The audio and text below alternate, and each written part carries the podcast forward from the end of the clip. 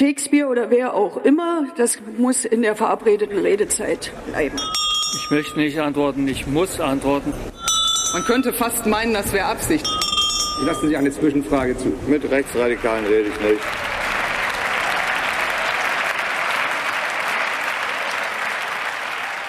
Hallo, hier ist der Bundestalk, der Podcast aus dem taz Parlamentsbüro.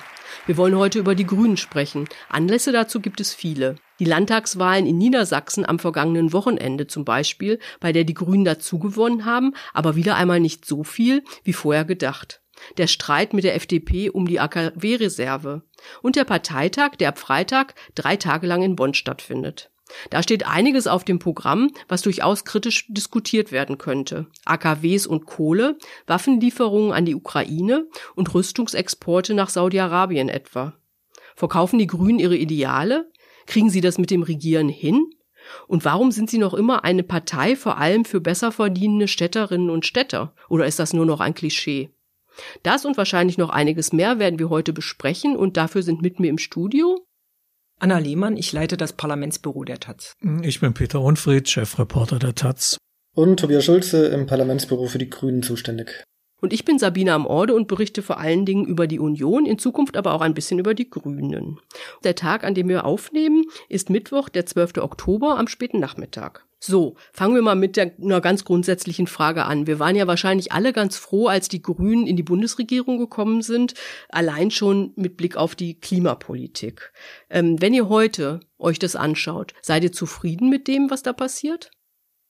Also ob alle ganz froh waren, das weiß ich nicht. Ähm, aber grundsätzlich betrachtet ist es so, wenn man den Kantchen Imperativ anwendet, also die Theorie, dann äh, muss man natürlich ein bisschen hadern, aber damit hadert man eben auch mit der Realität, äh, der politischen Realität, der gesellschaftlichen Realität, der Realität eines Krieges und der Realität irgendwie der politischen Konkurrenz in Deutschland so gesehen, würde ich sagen, die Grünen machen einen besseren Job, als das allgemein so dargestellt wird. Zufrieden, ja, das sind wahrscheinlich noch nicht mal die Grünen. Also wenn man die Situation von vor dem 24. Februar mit der Situation vergleicht, in der wir uns jetzt befinden, dann sind das einfach zwei verschiedene Welten. Also ich glaube, keine Grüne und kein Grüner konnte sich vorstellen, vor dem 24. Februar, also vor dem Überfall auf die Ukraine durch Russland, dass man mal Waffen in ein Kriegsgebiet liefert, dass man AKWs weiterlaufen lässt, dass man Dörfer wegen Braunkohle abbaggert. Und dennoch machen die Grünen all das. Das sind wahrscheinlich äh, Entscheidungen, mit denen man überhaupt nicht zufrieden sein kann. Und dennoch sind sie wahrscheinlich mehr oder weniger unumgänglich gewesen. Ich würde schon die Frage stellen, ob das alles alternativlos war. Einiges sicherlich, aber wenn wir zum Beispiel von letzter Woche die Entscheidung nehmen, die Einigung mit RWE über die Abbaggerung von, von Lützerath, ich bin jetzt kein Klimaexperte, kann, kann selber von mir aus nicht äh, richtig einschätzen, war das jetzt eine, eine nötige, eine gute, eine schlechte Entscheidung. Aber was ich schon bemerkbar finde, ist, dass die Klimabewegung, die zwar immer alle Zugeständnisse irgendwie blöd finden muss, in dem Fall jetzt eine neue Stufe der Entrüstung erreicht hat. Wo ich mich frage, ähm, ja, steht das vielleicht dafür, dass, dass das jetzt wirklich mal eine Entscheidung war, ähm, die den Pragmatismus ein bisschen zu weit auslegt? Darüber hinaus, wenn man jetzt ein bisschen weiter guckt als Lützerath, bist du zufrieden? Bin ich zufrieden. Ähm, teils, teils würde ich sagen. Also bei der Atomkraft bin ich auch nicht ganz überzeugt, ob dieser Reservebetrieb wirklich nötig ist. Im sozialen Bereich hm, ist nicht schlecht, könnte aber auch noch mehr sein. Aber klar, es ist auch nicht alles schlecht und äh, auch gerade die Waffenlieferung in die Ukraine, ich finde schon, dass man das sehr gut begründen kann. Im äh, Fokus steht ja vor allen Dingen Robert Habeck. Ne, anfangs total überhöht, auch von den Medien, hat gute, sehr gute Umfragewerte, hat auch viel mit ihm zu tun, dass die Grünen in den Umfragen so hochgegangen sind. Aber in den vergangenen Wochen gab es immer wieder Situationen, in denen man sich schon ein bisschen fragen konnte, ist er diesem Job gewachsen, was natürlich ein Riesenjob ist. Wie seht ihr das? Keiner will. Ist Habeck seinem Job gewachsen? Also ich finde diese Frage die ist mir eine Nummer zu hoch, weil ich glaube, wir sind in einer Krise, eine gewisse Fehlertoleranz sollte man allen zubilligen, zumindest äh, zumal wenn sie ein Ministerium haben, das ja auch noch umgebaut worden ist, dass es in dieser Form so nicht gab. Und klar, er hat Fehler gemacht, Stichwort Gasumlage.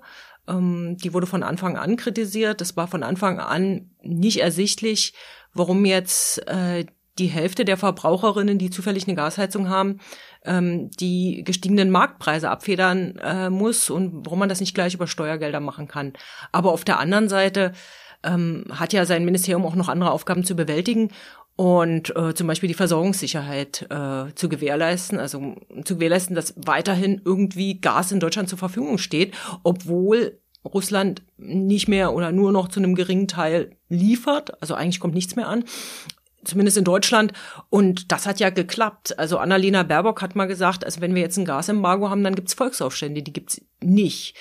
Ich finde, man muss die Grünen, man kann die Grünen dafür kritisieren, dass sie vielleicht die soziale Gerechtigkeit zu wenig im Blick haben, dass es zu wenig um Verteilungsgerechtigkeit geht. Da versteckt man sich, also das ist quasi ja, so weg. Später nochmal zukommen. Aber so also nach dem Motto, eine 6 kann ich Robert Habeck jetzt auch nicht geben. Ich bin froh, dass ich diesen Job nicht habe, aber das steht ja auch nicht zur Debatte. Sind wir wahrscheinlich alle, schätze ich. Also ich finde, ähm, sowohl im Positiven als auch im Negativen jetzt ist es auf jeden Fall wichtig und richtig, dass sich die öffentliche Aufmerksamkeit und auch die Kritik, positiv und negativ, habe ich gesagt, auf das ähm, Klima- und Wirtschaftsministerium richtet, weil das ist der Ort, an dem sich etwas entscheidet, nicht alles, aber vieles entscheidet. Und deswegen ist es gut schon mal, äh, dass es Habeck gelungen ist, sagen sowohl jetzt die Mediengesellschaft als auch im Grunde äh, die Politik ähm, in der äh, Koalition und auch in der Opposition auf sich zu konzentrieren. Also im Grunde ist der ganze politische Betrieb auf dieses Ministerium fokussiert. Und das Neue ist ja eben tatsächlich, dass man zum ersten Mal Wirtschaft und Klima zusammengebracht hat. Und das ist so ein Quantensprung auch kulturell, weil früher das einfach im Umweltministerium ausgelagert war, marginales äh, Ministerium, was im Grunde keine Kraft und keine äh, pot politische Potenz hatte. Und jetzt ist es so, dass qua Namensnennung dieses Ministeriums den Leuten einfach klar ist, das Ding muss zusammengehen. Das halte ich schon mal für extrem wichtig, ähm, um überhaupt handlungsfähig zu werden. Ja, aber ich, ich würde sagen, also dass die Öffentlichkeit so genau auf dieses Ministerium schaut, ist zwar einerseits richtig, aber die, die Verhältnismäßigkeit in der Bewertung, die war jetzt ja nicht immer gegeben.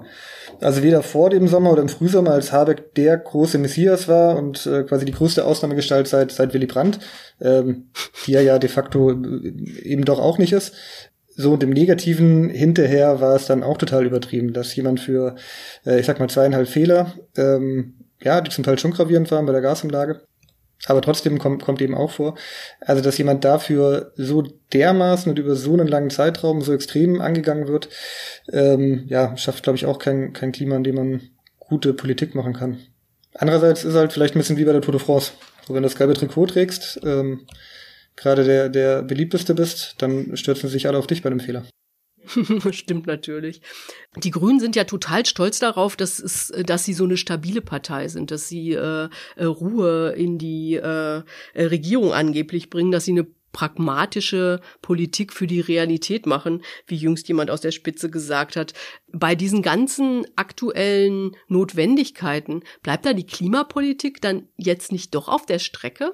Naja, also auf der Strecke bleibt die Klimapolitik nicht, aber tatsächlich ist eben die entscheidende Frage, wie man die soziale Frage und die ökologische Frage äh, zusammenbringen kann. Das kann man zwar schön äh, sprechen, aber es ist extrem schwierig, das umzusetzen. Das heißt, wir brauchen auf der einen Seite eine Politik für die Gegenwart äh, und auf der anderen Seite eine Politik für die Zukunft. Und je radikaler wir Klimapolitik machen, desto größer äh, wird das Potenzial für Widerstand in der Gegenwart, weil das eine das andere sehr wahrscheinlich beißen wird. Also nur in einem idealen äh, Zustand, einer idealen Welt wird es diese Politik geben, die beides gleichzeitig hinkriegt. So, wir sind also praktisch in der Situation, in der wir sind. Das ist jetzt der Zustand und wir müssen im Grunde nicht sozusagen grundsätzlich irgendwie theoretisch werden und fragen, ob die Grünen ihre Ideale verraten äh, oder irgendwie so ähnliches Zeug. Das halte ich für überhaupt nicht zielführend, sondern wir müssen im Grunde tatsächlich fragen, welche Politik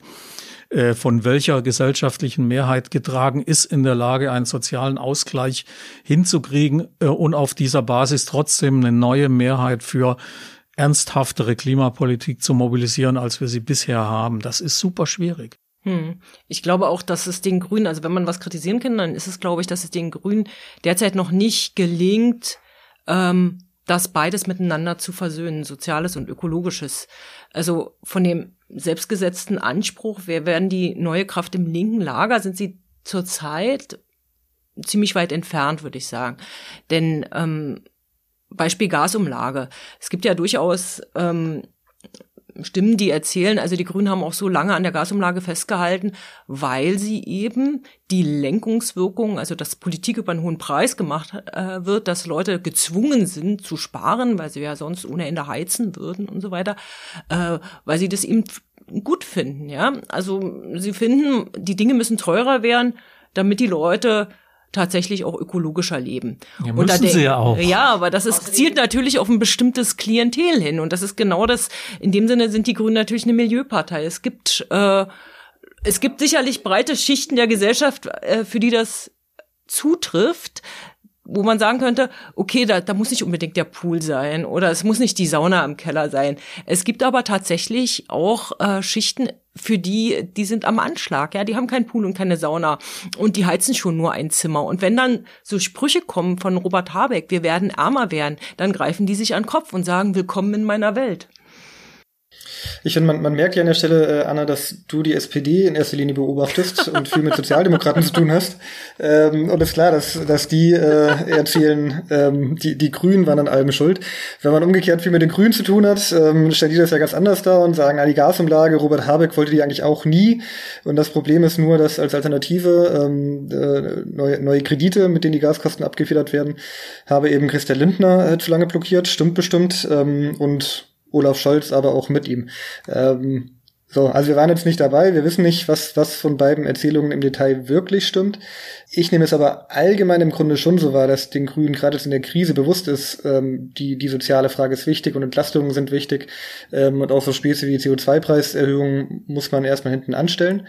Ich denke mal, das Problem der Partei ist eher die Wahrnehmung, weil das, was du alles erzählst, die Grünen als Partei der Besserverdiener, ähm, das ist einfach breit verankert in den Köpfen. Da gibt es auch irgendwie, glaube ich, so eine, so eine synoptische Verbindung, äh, biologisch gesehen. äh, ja, hohe Energiepreise und Grüne, das muss irgendwie zusammengehören. Ähm, so, und um, um das zu überwinden und davon wegzukommen, müssten sie im Grunde quasi immer noch mal eine Schippe sozialer sein als die SPD. Ähm, und das strahlt gerade jemand wie Robert Habeck wahrscheinlich wirklich nicht aus. Ich glaube, das ist aber auch so ein bisschen so ein Versteckspiel hinter Christian Lindner. Wenn man was nicht durchsetzen kann oder nicht durchsetzen will, dann ist immer am Ende Christian Lindner dran schuld.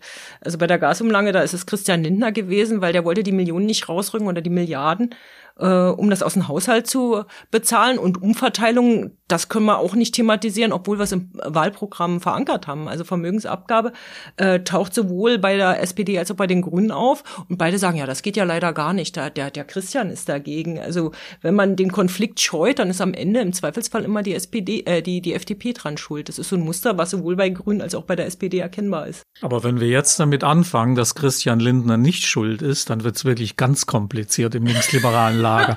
Also so weiß ich nicht, ob wir das jetzt wirklich irgendwie hier wagen sollten. Okay, Christian Lindner ist schuld. Wir hatten heute Tonprobleme. Das lag wahrscheinlich an Christian Lindner. Geht davon aus.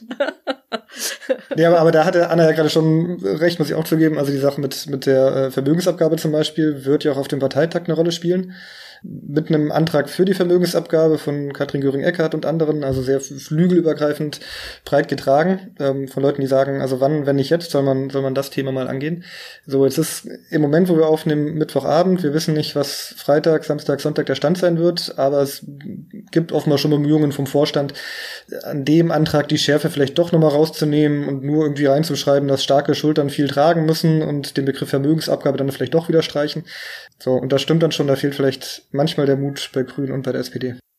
Aber lass uns mal einen Augenblick beim Klima bleiben, bevor wir zu den anderen Themen kommen. Nehmen wir mal den Kohlekompromiss. Du hast ja vorhin schon äh, äh, kurz auf die äh, Klimabewegung abgezielt, äh, Tobi. Also der Kohlekompromiss, zwei Braunkohlekraftwerke von RWE äh, noch bis Ende März 24 am Netz zu lassen und dafür aber den Ausstieg ähm, im Rheinischen Revier vorzuziehen auf äh, 2030. Das wird ja total heftig kritisiert, auch wegen der Abbaggerung von äh, Lützerath diese kritische Haltung der Klimabewegung, die ja andererseits die Grünen ähm, äh, auch zu ihren Höhen getrieben hat mit der Unterstützung von Fridays for Future und so. Inwieweit ist das eine schwierige Konstellation? Mm, also ich würde ja sagen, auf der einen Seite sind die Grünen nicht direkt abhängig von der Klimabewegung.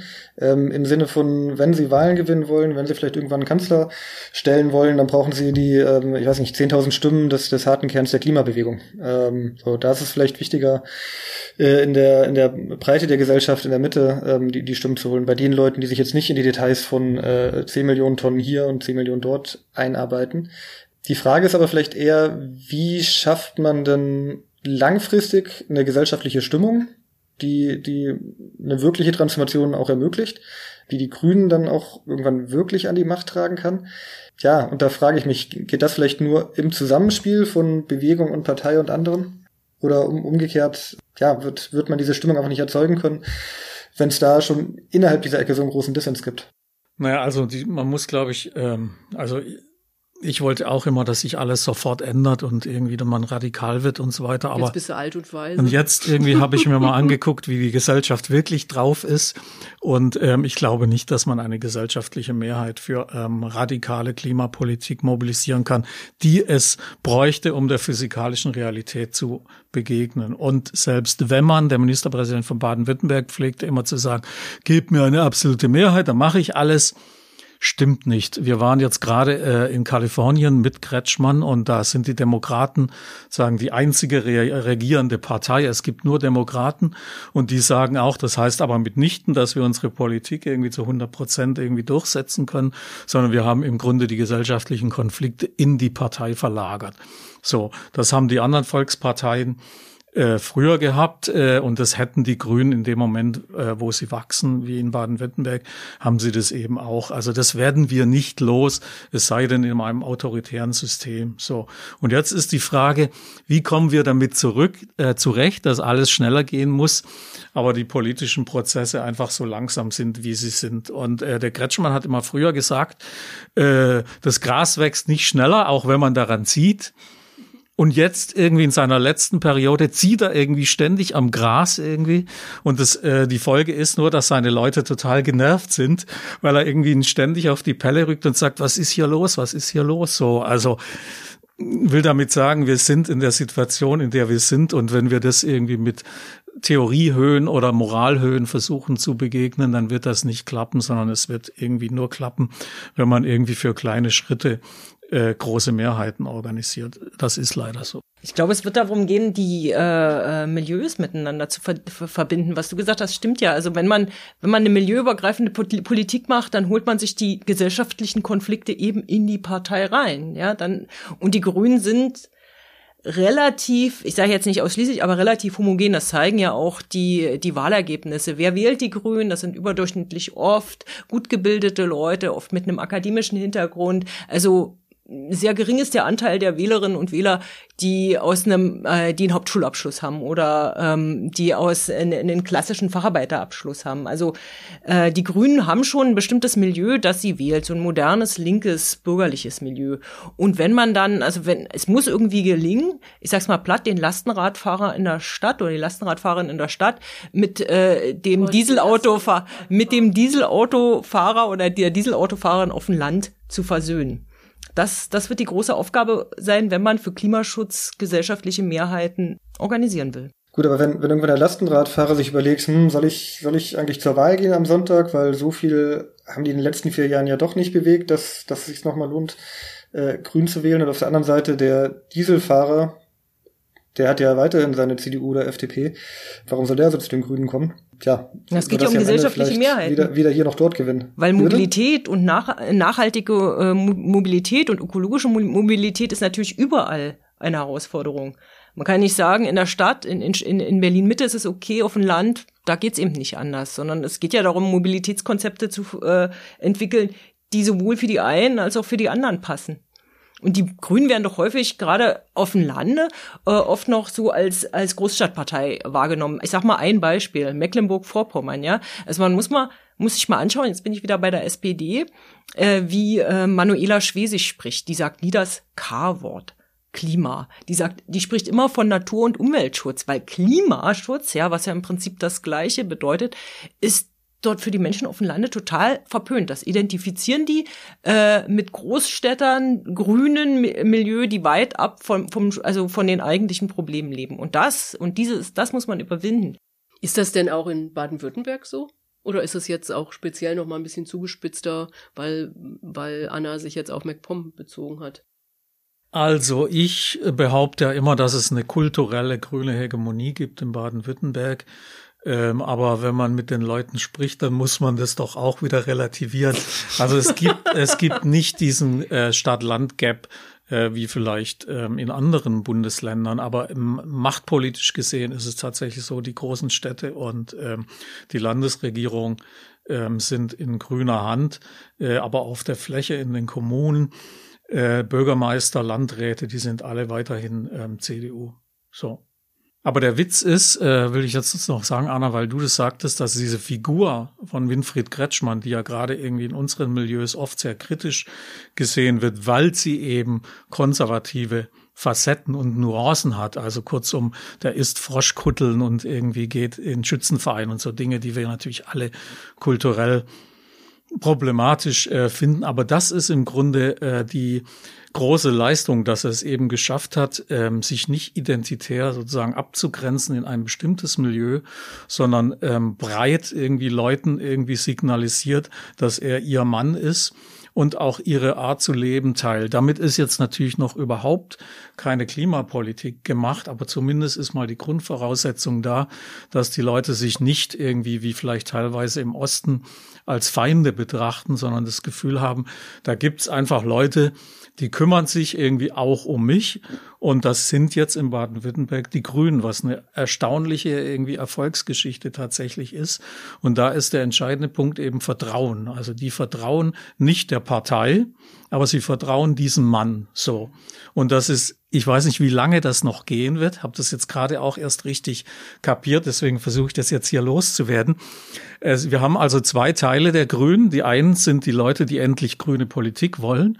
Die anderen sind die Leute, die vor grüner Politik geschützt werden wollen, also die früheren CDU-Wähler. Und die sind zusammen jetzt irgendwie die große Kretschmann-Mehrheit. So, damit hast du eine Gesellschaft, die einigermaßen zusammengehalten wird, aber es ist extrem schwierig damit, äh, ernsthafte Klimapolitik zu machen. Das müsste man jetzt in einem zweiten Schritt ähm, dann lösen. Aber immerhin hat man ja zum eins von zwei, das ist ja nicht schlecht.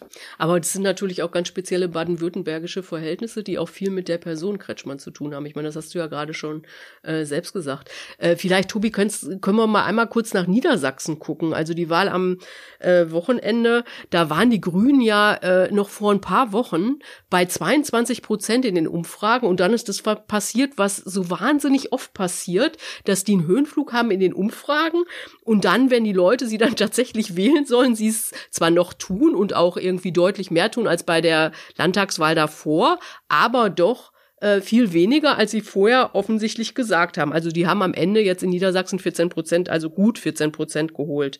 Woher kommt das, dass sich dieses Muster immer wiederholt? Mm, also ich, ich glaube, es gibt allgemeine Gründe und spezifische Gründe. Ähm, das eine ist, glaube ich, dass bei der Landtagswahl man eben oft das Problem hat, wenn zwei Parteien klar vorne liegen, dass es dann ein großes Stück weit so eine Personenwahl wird. Ähm, also wollen wir unseren beliebten, langweiligen Ministerpräsidenten von der SPD behalten oder wollen wir doch den Herausforderer von der CDU? Der auch langweilig so, ist. Und wenn du, und wenn du die dritte Partei bist, ähm, dann hast du da eben ein bisschen, ein bisschen Nachteile.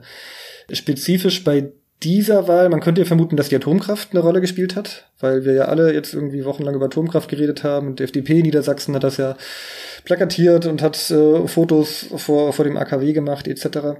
Ich vermute aber, dass das am Ende gar nicht so eine große Rolle gespielt hat. Also dass ich mir eine Woche vor der Wahl dort mal ein bisschen Wahlkampf angeschaut hat, äh, hat eigentlich niemand nach Atomkraft gefragt von, von den Wählerinnen und Wählern. Wenn man sich Umfragen, Nachwahlbefragungen anschaut, bei dem Punkt, was, was war ihre Motivation bei dieser Wahl, was war entscheidend, wurde leider nicht allzu spezifisch danach gefragt, aber ich finde, man kann auch rauslesen, dass das vielleicht nicht so entscheidend war. So, und stattdessen würde ich vermuten, dass, worüber wir vorhin schon gesprochen haben, das äh, Soziale und das Image der Grünen in diesem Bereich war, war diesmal ganz, ganz entscheidend, weil klar, die Leute machen sich alle Sorgen wegen steigender Preise. Das war das dominierende Thema. Ähm, und da, das hat man jetzt in Umfragen wieder gesehen, wird den Grünen eben nicht viel zugetraut. Bei, bei der Frage, ähm, welcher Partei trauen sie am ehesten zu, die hohen Preise zu bekämpfen, äh, 30 Prozent haben SPD gesagt, 3 Prozent Grüne. Hm. Ich meine, jetzt, dass Sozialpolitik jetzt nicht das Kerngeschäft der Grünen ist, das ist ja irgendwie lange bekannt. Und man muss ja jetzt sagen, dass Ricarda Lang, seitdem die Vorsitzende ist, schon probiert, das Thema echt massiv zu pushen. Also man sieht die häufig in Talkshows und sie bringt immer wieder diese Punkte. Was ja auch absolut richtig ist, finde ich. Ähm, du hast vorhin schon auf äh, den Antrag von äh, Katrin Göring-Eckardt auf dem Parteitag zur Vermögensabgabe äh, hingewiesen. Es gibt ja auch zum Bürgergeld zum Beispiel Anträge. Glaubst du denn, dass die Chancen haben, sich durchzusetzen oder wird es, ähm, wie du vorhin ja gesagt hast, es gibt ja diese Versuche des ähm, vom Vorstand doch so eher so ein bisschen, die so ein bisschen einzunorden. Hm. Was meinst du, was da passieren wird? Ähm, ich finde es ganz schwer zu sagen. Ich, ich, finde, es ist total offen. Also es ähm, geht konkret zum Beispiel auch noch um Anträge, die sagen, das Bürgergeld sollte 100 Euro erhöht werden. Ähm, also die Regierung hat ja gerade beschlossen, im Übergang von Hartz IV zum Bürgergeld 50 Euro obendrauf. Das war auch die Forderung, die im grünen Wahlprogramm stand, allerdings vor der Inflation. Ähm, so, deswegen gibt's jetzt eben diesen Antrag, der sagt, 100 Euro wären richtig, während der Vorstand lieber schwammig halten möchte und reinschreiben will, hm, war gut, dass wir jetzt eine Erhöhung durchgesetzt haben und tendenziell irgendwann noch mehr wäre auch schön. So, und ich kann mir gut vorstellen, dass die jetzt versuchen, nochmal zu verhandeln vorab und das auch irgendwie so unkonkret zu lassen. Ich könnte mir vorstellen, dass es ihnen in einzelnen Punkten gelingt, solche, solche Einigungen zu erzielen, in anderen Punkten aber auch nicht, weil die Leute haben die Anträge gestellt äh, aus, aus einem bestimmten Grund. Warum sollte es also dann gleich wieder fallen lassen? So, deswegen glaube ich, dass es da auch zur Abstimmung kommen wird. Tja, und wie die ausgehen werden, ist offen. Aber ich glaube, es wäre gut für die Grünen, wenn sie mit so konkreten Forderungen reingehen, um deutlich zu machen, wir finden es gut, was wir erreicht haben, aber eigentlich wollen wir noch mehr, wir meinen es wirklich ernst bei dem Thema und das ist unsere Forderung. Ich finde es ja schon bezeichnend, dass dieser Eintrag zur Vermögensabgabe über Katrin Göring-Eckert gespielt wird. Also eine zwar bekannte ähm, Grünen-Politikerin, die jetzt aber nicht in einem irgendeinem in einer irgendeiner wichtigen oder hohen Funktion ist. Also, das ist ja wohl der Grund dafür, oder? genau, sie, sie darf das. Und ähm, also ich, ich rechne deshalb nicht damit, dass die Grünspitze dass sich das in Gänze zu eigen macht. Und ähm, was Ricarda Lang ähm, angeht, ja, ich finde, sie macht das äh, gut.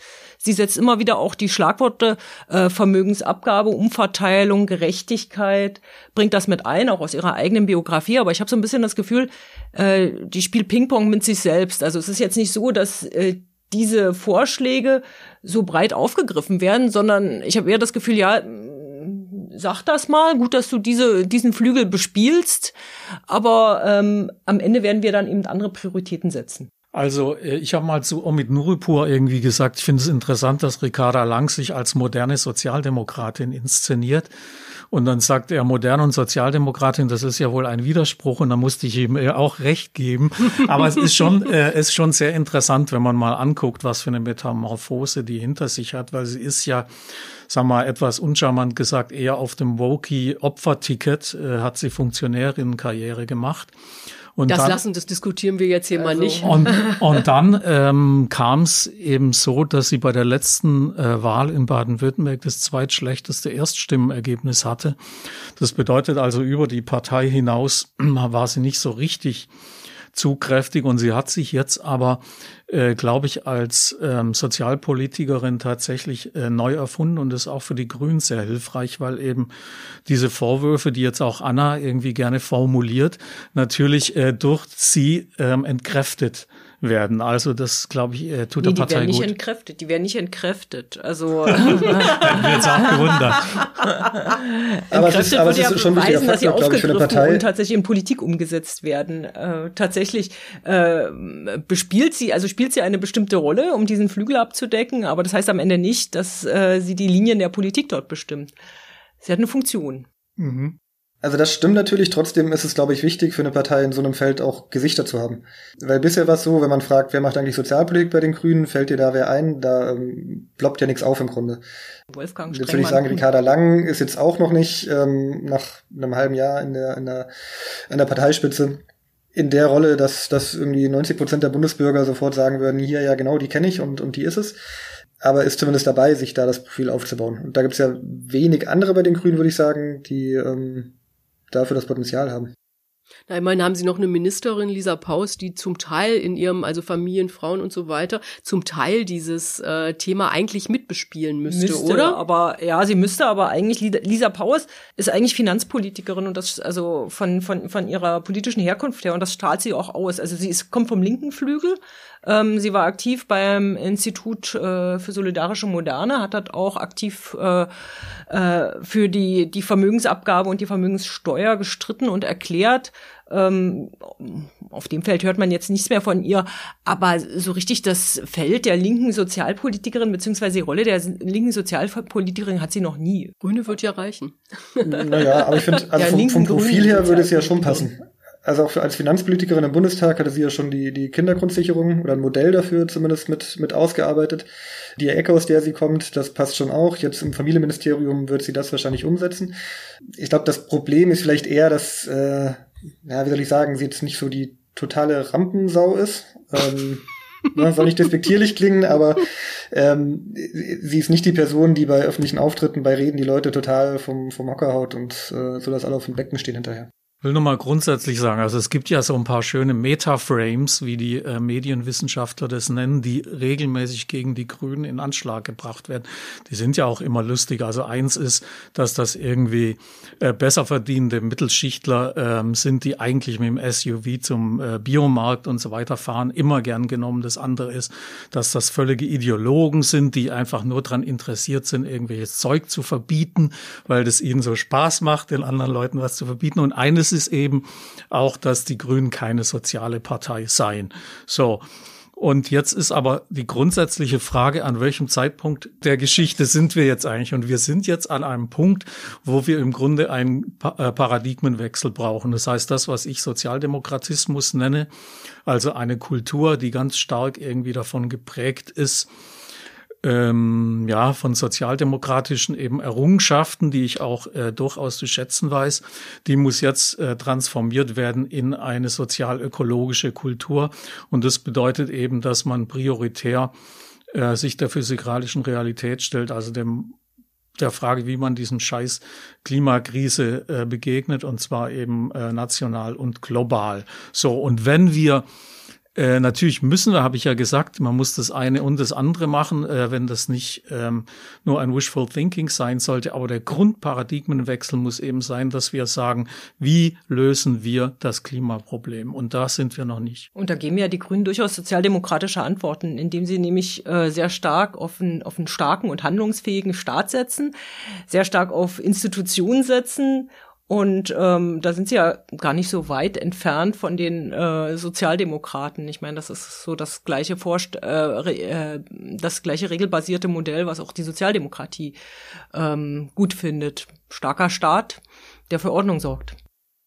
Ja, wobei jetzt beim äh, Vizekanzler durchaus das ähm, innovative Moment, dass die Wirtschaft einbringen muss, ohne dass das staatlich vorgeschrieben werden kann, auch im Vordergrund steht. Also ich höre das immer wieder wo wir jetzt gerade schon nochmal bei Habeck sind, mich würde mal interessieren, Tobi, der hat ja jetzt viel von diesen ganzen großen Ansprüchen, die wir jetzt ja auch hier formuliert haben, äh, doch vieles im Klein-Klein in der Politik, die er jetzt machen muss, in dieser Riesenkrise, ähm, eben nicht eingelöst. Glaubst du, auf dem Parteitag ähm, wird er Zunder kriegen oder wer, wird ihm eher der Rücken gestärkt werden? Wie wird das diskutiert?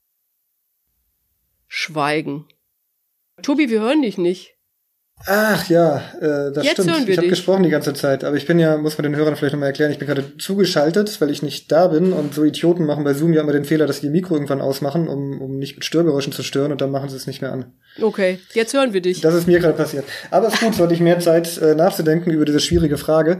Also Grüne haben ja seit einigen Jahren ähm, irgendwie doch so einen Hang zu, zu großer Loyalität ähm, und dazu zu wissen, wann wann, wann ist der Zeitpunkt, auch öffentlich zu diskutieren und wann ist der Zeitpunkt, eher Einigkeit zu, zu demonstrieren. Ähm, ich könnte mir vorstellen, dass gerade schon Bewusstsein da ist dafür, dass äh, ja, Habeck gerade irgendwie im, im, im Zentrum der Kritik steht. Ähm, ich glaube, heute am Mittwoch war auch wieder Bild, Titelseite, irgendwas von wegen Habeck macht unser Klima kaputt.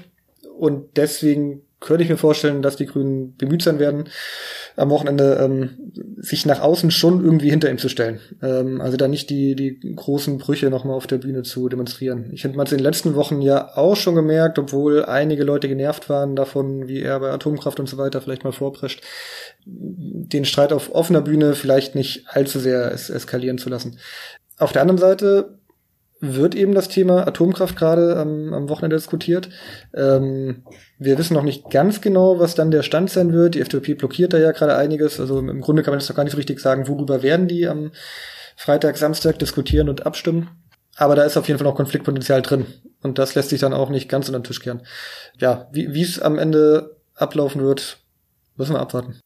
Ich muss ja sagen, ich war eine Weile jetzt ähm, doch überrascht, auch am Anfang, als es diese ganze Debatte mit den Waffenlieferungen in die Ukraine gab, dass doch so wenig ähm, Protest aus der Partei zumindest öffentlich geworden ist. Ich meine, man hört ja auch immer wieder, dass die Parteispitze regelmäßig ähm, äh, da irgendwelche Runden macht, wo ähm, äh, der Protest dann so ein bisschen abgeholt wird, bevor er irgendwie nach außen dringen kann. Aber ist nicht auch ein bisschen die Gefahr, dass die zu so einer Abnickerpartei werden? Ja, nein, jein. Also erstmal bei den Waffenlieferungen an die Ukraine ich würde das Thema mal so ein bisschen rausnehmen aus den ganzen anderen schwierigen Entscheidungen, weil ähm, das war zwar neu für die Grünen, äh, gerade in dem Ausmaß, aber irgendwie trotzdem eine logische Entscheidung. Also für eine Partei, die den Pazifismus lange abgelehnt hat, äh, abgelegt hat, die seit langem darüber diskutiert hat, wann ist militärische Gewalt für uns eigentlich der richtige Weg. Für eine Partei, die ähm, ja, im, im Grunde ja irgendwie sehr vogue ist, deswegen gegen Putin sein muss, ähm, die sehr pro EU, pro demokratisch ist, deswegen auch irgendwie für die Ukraine sein muss. Also es war zwar eine neue Erfahrung für die Grünen, aber da war, glaube ich, gar nicht so sehr ein, eine innerliche Zerrissenheit wie bei anderen Themen. Also wie dann beim Sondervermögen, bei der Kohle, jetzt bei Atom und so weiter. Und klar, da besteht die Gefahr, irgendwann zur Abnickerpartei zu werden, sich vielleicht zu sehr dran zu gewöhnen, dass Pragmatismus ja schon sein muss und dann im Einzelfall auch gar nicht mehr zu hinterfragen, ist diese Entscheidung jetzt wirklich alternativlos? Ich könnte mir vorstellen, dass dieser kleine Aufstand, den es bei den AKW-Entscheidungen gab, dass der auch damit zu tun hatte. Also neben dem inhaltlichen, Jürgen Trittin mag keine Atomkraftwerke, auch so was Prinzipielles, zu sagen, jetzt müssen wir mal äh, dem Robert so sanft wie möglich doch zeigen, dass er nicht alleine durchregieren kann. Also ich find's interessant, wenn man mal zurückdenkt, ähm, dass ähm, Robert Habeck ja schon vor anderthalb Jahren, ich glaube im April äh, vor der Bundestagswahl, äh, dafür war, Waffen äh, in die Ukraine zu liefern, was ähm, in der Partei und auch in Teilen der Linksliberalen äh, Mittelschicht noch irgendwie Ablehnung und teilweise Empörung ausgelöst. Er hat Dresche gekriegt dafür, kann man auch sagen. Er hat Dresche gekriegt und ich finde aber von heute aus betrachtet war das genau der Unterschied zwischen äh, Theorie und Realität. Also während wir hier noch so ein bisschen gemütlich irgendwie in unserem Altbauwohnung saßen, war der schon im Kriegsgebiet und hat die Realität gesehen und das ist eine völlig andere Situation. Äh, und diese Situation äh, hat sich auf die ganze Partei übertragen, seit die regieren oder mitregieren. Das heißt, ähm, die sind jetzt irgendwie nicht bemüht, ihre Ideale zu schützen, sondern sie sind tatsächlich bemüht, so gut wie es geht, irgendwie das Gewurschtel in der Realität positiv irgendwie zu beeinflussen. Mehr kannst du mit 14, irgendwas Prozent eben auch tatsächlich nicht machen. Das versuchen die jetzt. Und da ist einfach die Frage, sind sie dafür gut genug? Also sind auch die Einzelnen gut genug?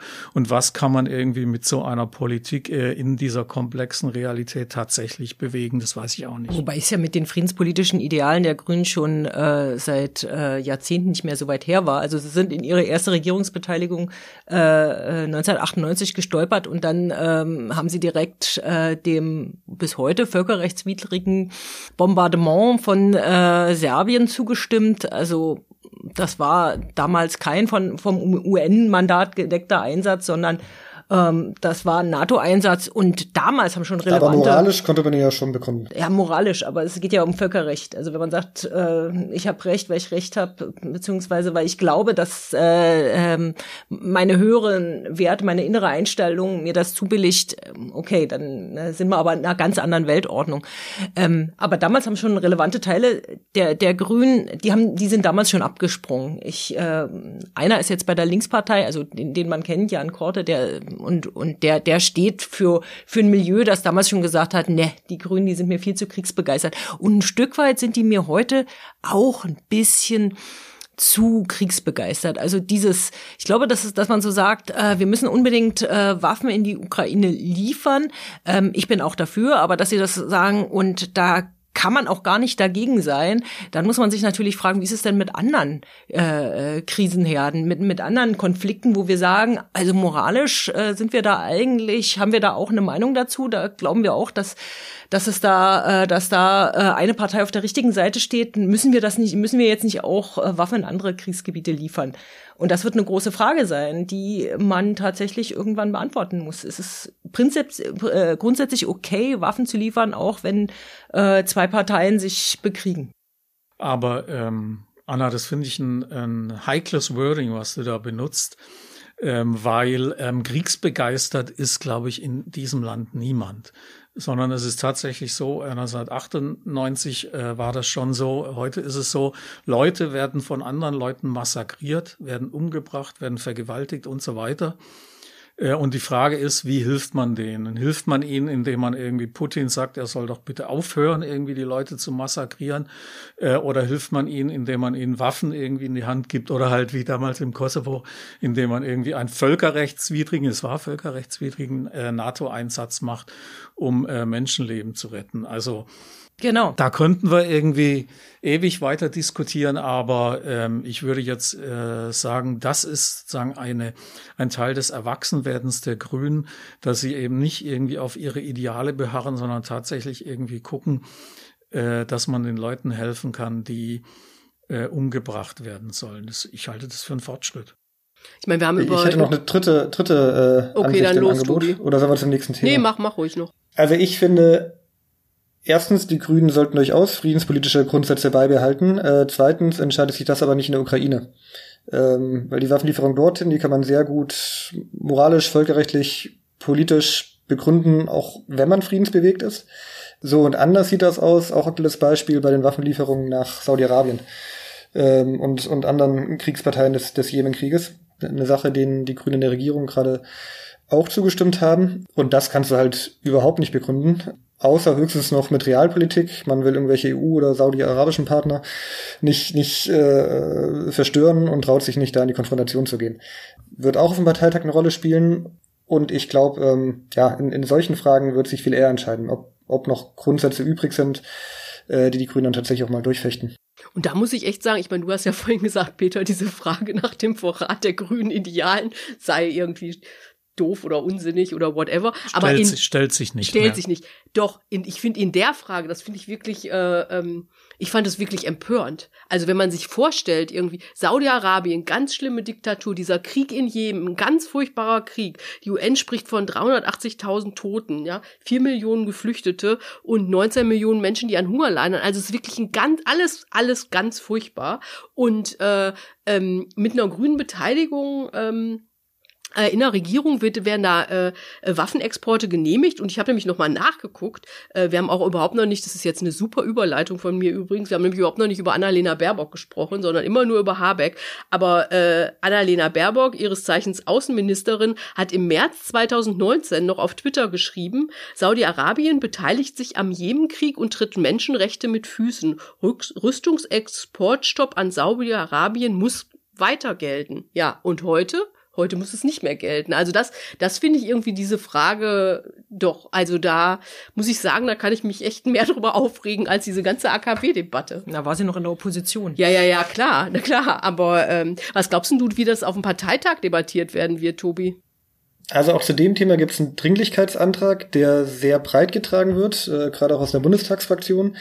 Und da auch wieder flügelübergreifend. Ähm, ich denke mal, dass Baerbock selber zu dem Thema reden wird. Ich könnte mir vorstellen, sie wird es versuchen zu erklären im Sinne von, ja, wir fanden es auch nicht gut, aber erstens sind das alte Verträge, was die GroKo ursprünglich noch genehmigt hat, ähm, und zweitens haben wir da das Problem in Europa, dass es eben um, äh, ich weiß nicht, den Eurofighter oder den Tornado geht. Auf jeden Fall ein, ein Projekt, an dem verschiedene europäische Staaten beteiligt sind und die anderen sehen es eben anders als wir und dann ist es schwierig, die da zu überzeugen und schon, hm, so, also ich finde nicht, dass das, dass das überzeugende Argumente sind, aber da hat man natürlich schon ein gewisses Dilemma, dass man zumindest ähm, auf, auf der Bühne aufführen kann. Tja, und dann, dann bin ich gespannt, ob der Parteitag davon überzeugt ist.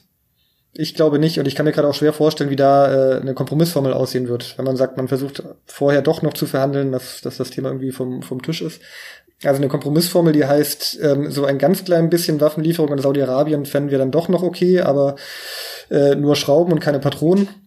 Ähm, ja, auch schwer vorstellbar. Aber äh, darf ich noch mal grundsätzlich was sagen? Unbedingt. Also nach der krachen verlorenen Bundestagswahl ne, von Annalena Baerbock sind die Grünen ja mit 14, Grün. sind die Grünen ja mit 14 Prozent eingelaufen. Ne? Und wenn du 14 Prozent hast, äh, dann hast du halt nicht 100 Prozent. Und das bedeutet eben, dass man mit der Kraft von 14 Prozent in dieser Bundesregierung ist. Gleichzeitig ist es aber so, nachdem die Grünen sich jetzt so als sagen Partei irgendwie der Gesellschaft und der Vernunft irgendwie positioniert haben, können die nicht mehr aus dieser Regierung raus. Diese, sagen, juvenilen irgendwie Radikalinski-Attitüden, die sind einfach völlig vorbei. Wenn die jetzt aus der Regierung rausgehen würden ohne dass man eine Alternative hätte, die schon bereitsteht und wo man mit einer sozusagen gesellschaftlichen Mehrheit rechnen kann, was ich irgendwie nicht sehe, dann sind die erledigt. Weil wozu bräuchte man die noch? Also um in der Opposition irgendwie zu sagen, das soll jetzt aber anders laufen und besser und wir wollen, dass die Welt ein friedlicher Ort ist und Pazifismus und keine Panzer und keine Atomkraftwerke und irgendwie überhaupt soll alles viel schöner sein. Das ist vorbei. Es ist eine schmutzige Realität. Es ist eine schmutzige Welt und man muss sich jetzt die Finger und die Hände richtig schmutzig machen. Und das erwarte ich von den Grünen, dass sie das machen. Und je schmutziger sie sich die Hände machen, also jetzt natürlich nicht irgendwie mit Waffenlieferungen nach Saudi-Arabien, aber indem sie diesen ganzen Dreck, den es gibt, irgendwie tatsächlich anfassen und versuchen, irgendwie was Gutes irgendwie draus irgendwie noch zu machen, desto höher wird meine Wertschätzung sein. Beruhig mich jetzt, dass du noch diesen Schlenker gemacht hast, natürlich nicht mit Waffen nach Saudi-Arabien. Äh, wolltest du dazu noch was sagen, Anna? Ich wollte dazu sagen, dass wenn man, wenn man, du hast vorhin mit Kant angefangen, wenn man mit Weber zu Ende äh, äh, endet, dann kann man sagen, ja, die, die Grünen waren eigentlich, haben manchmal so den Anspruch oder den Eindruck erweckt in der Opposition, sie seien so Gesinnungsethiker. Sie ließen sich von hehren Grundsätzen treiben, aber jetzt wird eigentlich immer deutlicher, dass sie eigentlich Verantwortungsethiker sind. Sie gucken vom Ende her, wie sieht mein Ergebnis aus und danach machen sie Politik. Und ja, sich die Hände schmutzig machen, das gehört dazu. Und die Grünen sind ja, also man darf ja nicht vergessen, wir haben über äh, Robert Habeck und Annalena Baerbock gesprochen, die in der Kritik stehen, aber sind immer noch die beliebtesten Politikerinnen in Deutschland. Mhm. Und ich würde sagen, weil sie eben so pragmatisch handeln, weil sie bereit sind, so viele Grundsätze denn auch über Bord zu werfen und zu sagen, ähm, gut, das muss jetzt mal sein und gleichzeitig auf der anderen Seite, ich muss jetzt mal, mal, mal loben, auch immer wieder schaffen zu vermitteln, hier, hier stehe ich, ich kann nicht anders, ja. Also diesen Spagat kriegen sie eben immer noch hin und ziemlich überzeugend. Aber äh, ich glaube, dass das äh, eher auf Habeck zutrifft als auf Baerbock. Baerbock ist doch so beliebt, wäre, jetzt mal meine These, weil sie ähm, äh, oft das rhetorisch richtig trifft. Also so Nerven ankitzelt, wenn sie irgendwo auftritt, wenn sie Reden hält und so weiter. Aber ich meine, die Entscheidung lief ja jetzt nicht über sie mit dem mit den Waffenlieferungen nach äh, äh, Saudi-Arabien. Natürlich ist es eine Bundesregierungsentscheidung, aber letztendlich ist das Wirtschaftsministerium zuständig. Ich weiß nicht, ob bei Baerbock das äh, äh, das so zutrifft, aber ich wollte, Tobi, ich wollte dich noch mal zu ähm, äh, dir zu Baerbock noch eine andere Frage stellen. Und zwar gibt's ja auch die Kritik jetzt mit Blick auf die äh, Proteste im Iran und die äh, brutale Reaktion des Regimes, dass sie zu wenig tun würde als Außenministerin. Sie hat den Botschafter einbestellt, das stimmt, aber sonst äh, war nicht viel und äh, die Kritik, die formuliert wird, ja, sie spricht über feministische Außenpolitik und wenn es darum geht, Frauen im Iran zu unterstützen, kommt nichts. Wie siehst denn du das? Mm, ich finde es beim Beispiel Iran ein bisschen schwer zu beurteilen. Ähm, also mein Problem ist, seit zwei Wochen denke ich mir, ich müsste mich um das Thema kümmern und mir mal genau anschauen, was sind die Forderungen, was machen sie wirklich und so weiter. Und ich, ich komme einfach nicht dazu. Aber so mein, mein schneller, oberflächlicher Blick darauf sagt, ähm, dass die Einflussmöglichkeiten Deutschlands in dem Fall eben tatsächlich beschränkt sind. Ähm, es gibt manche Forderungen aus der iranischen Exil-Community zum Beispiel, wie äh, Deutschland soll seinen Botschafter dort abziehen und nur noch mit einem mit Gesandten, einem kleinen Diplomaten dort vertreten sein. Wo ich mir denke, ähm, wirklich geholfen wäre den Iranern damit auch nicht. Und in Relation zu anderen Konflikten, also nicht mal aus, aus Moskau wurde jetzt der deutsche Botschafter abgezogen, sondern allein schon diese Forderung zeigt eben auch, wie begrenzt die Mittel sind. Ja, wenn, wenn Anhänger der iranischen Opposition auf so eine Forderung zurückgreifen müssen, die, die im Grunde nichts, nichts bewirken würde. Oder eine Forderung, die es ja auch gibt, ist zu sagen, die Verhandlungen zum Atomabkommen mit dem Iran ähm, sollten jetzt eben abgebrochen werden. wo ich mich auch frage, ja, einerseits kann ich das nachvollziehen, weil mit jedem Gespräch, mit jeder Verhandlung legitimiert man dieses Regime ein Stück weit wieder. Andererseits bleibt es trotzdem ein richtiges Ziel, iranische Atombomben zu verhindern. Und äh, Atomverhandlungen können dazu ein Weg sein. Hat ja schon mal geklappt, bis Donald Trump wieder alles kaputt gemacht hat. Und gerade in der Zeit, wo nirgends auf der Welt Abrüstung funktioniert, ganz im Gegenteil, nach äh, jetzt dem, dem russischen Krieg, äh, mit China geht ja nichts voran und so weiter, dann auch noch zu sagen, die einzigen Verhandlungen, die noch laufen und wo es irgendwie Erfolg geben könnte, die lassen wir jetzt auch sausen kann ich auch verstehen, dass man davor zurückschreckt. Ähm, also deswegen schwer zu beurteilen, aber ich würde beim Punkt Iran Baerbock jetzt nicht komplett verdammen. Will jemand von euch noch dazu was? Nur, dass es ein bisschen hochmütig ist, wenn man sagt, wir können mit deutscher Politik äh, die iranischen, die Probleme im Iran lösen. Natürlich nicht. Also ich glaube auch, da sind die Einflussmöglichkeiten Sagt ja gering. Niemand. Naja, aber es ist so, da muss man mehr machen. Also das ist manchmal so der Wunsch nach einfachen Lösungen. Wenn Deutschland mit, mit dem äh, Finger droht, dann benehmen sich die Mullahs jetzt mal. Aber leider ist es nicht so. Und das zeigt ja auch die Sanktionen gegen den Iran. Das sind ja umfassende Wirtschaftssanktionen. Ist ja auch nicht so, dass die auf Knopfdruck wirken. Ich glaube, da hat Annalena Baerbock auch immer wieder darauf hingewiesen, dass eben auch mit solchen Mitteln, die ja im Prinzip hart sind, also Wirtschaftssanktionen, dass es da nicht diesen Hebel gibt, den man einfach umlegen muss und zack, dann läuft's.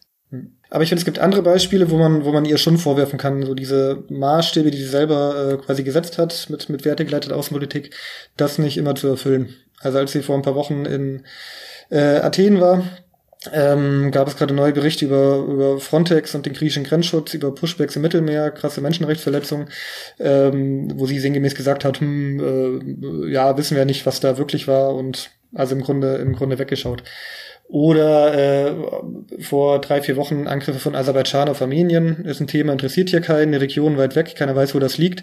Ist gar nicht so weit weg. So, aber auch ein klarer Völkerrechtsbruch vom Auswärtigen Amt, auch auf Nachfrage kam dann nur, hm, wir wissen ja nicht, wer angefangen hat, aber sollen wir beide bitte aufhören. Im Vergleich dazu Frankreich, die USA haben es geschafft, da sehr viel deutlicher zu sein.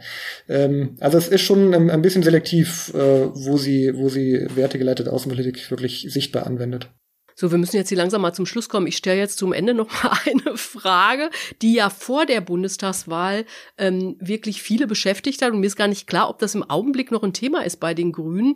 Kanzlerkandidatur beim nächsten Mal. Ist es schon sicher, dass, das, dass es überhaupt eine geben wird? Und was ist mit diesen beiden Personen, die da wahrscheinlich in Frage kommen? Sicher, dass es einen Kanzlerkandidaten, Kandidatin gibt, ist es offiziell nicht. Ne? Grüne immer nach außen sehr demütig, sagen, wir müssen erstmal schauen, ob wir dann in der Situation sind. Also sind die Umfragen dann eher bei 20 oder eher bei 10 Prozent. Bei 10 Prozent wäre es ein bisschen lächerlich. Wenn sie sich dafür entscheiden, gab vor ein paar Wochen die Entscheidung, diesmal wollen sie eine, äh, eine Urabstimmung machen über die Kandidatur. Wenn dann Habeck und Baerbock dort antreten und um, um den Gunst der Partei äh, buhlen, könnte ich mir ein bisschen schwierig vorstellen. Also während dem Regieren so parteiinternen Wahlkampf machen. Deswegen, ich glaube, am klügsten wäre es, wenn sie es doch schaffen, sich wieder untereinander zu einigen und zu schauen, wer von uns hat, hat diesmal die besten Chancen und einer, einer hat die Größe dann zu sagen, mach du. Aber mal gucken, bis dahin wird ja auch noch viel Zeit vergehen, kann man jetzt noch schwer voraussagen. Na, ich würde jetzt mal ausnahmsweise das Gegenteil von Tobias sagen. Ich hatte den Eindruck, dass das völlig misslungen ist, dieses Modell, wo die das untereinander ausmachen sollten. Äh, und halte es deshalb für ähm, gut, dass man jetzt irgendwie das ähm, Instrument der Urwahl hat. Aber wenn wir jetzt mal echt ehrlich sind, dann müssen wir sagen, die Frage stellt sich überhaupt nicht. Also die Frau Baerbock hatte irgendwie ihre Chance, irgendwie. Du hast sie damals schon für nicht die richtige hat, Kandidatin sie hat, gehalten? Sie hat krachend verloren. äh, und ich wüsste nicht, äh, warum die jetzt noch ein zweites Mal antreten sollte. Also das kann ich mir überhaupt nicht vorstellen. Also das ist eine Frage, die ist ja tatsächlich so weit weg. Also dazwischen stehen irgendwie eine Energiekrise, eine Rezession und äh, noch mehrere Landtagswahlen und vielleicht, äh, also die Entzauberung des Robert Habeck hat ja auch gerade begonnen. Ich würde sagen, ähm, die Grünen haben jetzt ein paar Grundsatz eine Grundsatzentscheidungen getroffen, wie es womöglich laufen sollte. Und damit haben sie das Thema erstmal für die nächsten anderthalb Jahre, vielleicht auch zwei Jahre, korrigiere mich, wieder von der Backe. Mhm. Aber also nochmal mit dieser, mit dieser Entzauberung.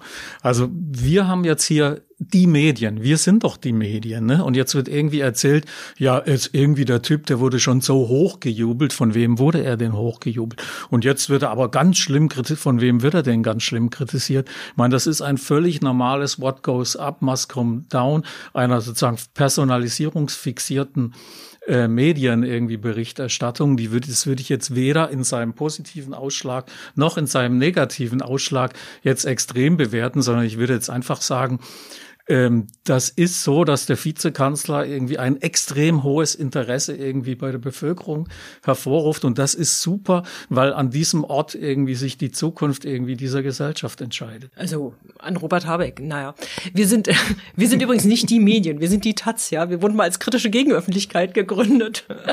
Okay, Aber wir können uns auch nicht völlig davon distanzieren und so tun, als seien wir nicht Teil irgendwie der Aber Medien. ich habe nicht wir sind. Teil der Medien. Ja einer Medienlandschaft vielleicht. Ja. Okay, ich glaube, jetzt ist mal der Zeitpunkt, wo ich hier einen Schlusspunkt setze, Bitte. bevor es hier noch mehr äh, äh, witzige Auseinandersetzungen gibt. Oder witzig ist ja nicht, aber ähm, weit vom Thema wegführend. Mir bleibt noch die freudige Botschaft äh, zu verkünden, dass der Bundestalk ab sofort wöchentlich erscheint. Äh, also gerne nächste Woche direkt wieder reinschalten. Wir freuen uns wie immer über Rückmeldungen per Mail an bundestalk.taz.de und natürlich auch über finanzielle Unterstützung über Taz zahlig. Und wenn es euch gefallen hat, abonniert uns, teilt uns und empfehlt uns weiter. Wir freuen uns natürlich, wenn mehr Leute auf uns aufmerksam werden. Ein Dank geht noch an Anne Fromm, die diesen Podcast redaktionell begleitet und an Nikolai Kühling, der alles technisch umsetzt. Wir hören uns also, wenn ihr wollt, in zwei Wochen wieder. Bis dahin, tschüss. In einer Woche. In einer Woche. Oh Mann, in einer Woche natürlich, sonst sage ich immer in zwei Wochen. Gut, dass du das gemerkt hast, Tobi, aber trotzdem tschüss. Tschüss. Schönes Wochenende. Vielen Dank. Noch nicht Moment. So, damit ist das jetzt hoffentlich auch erledigt.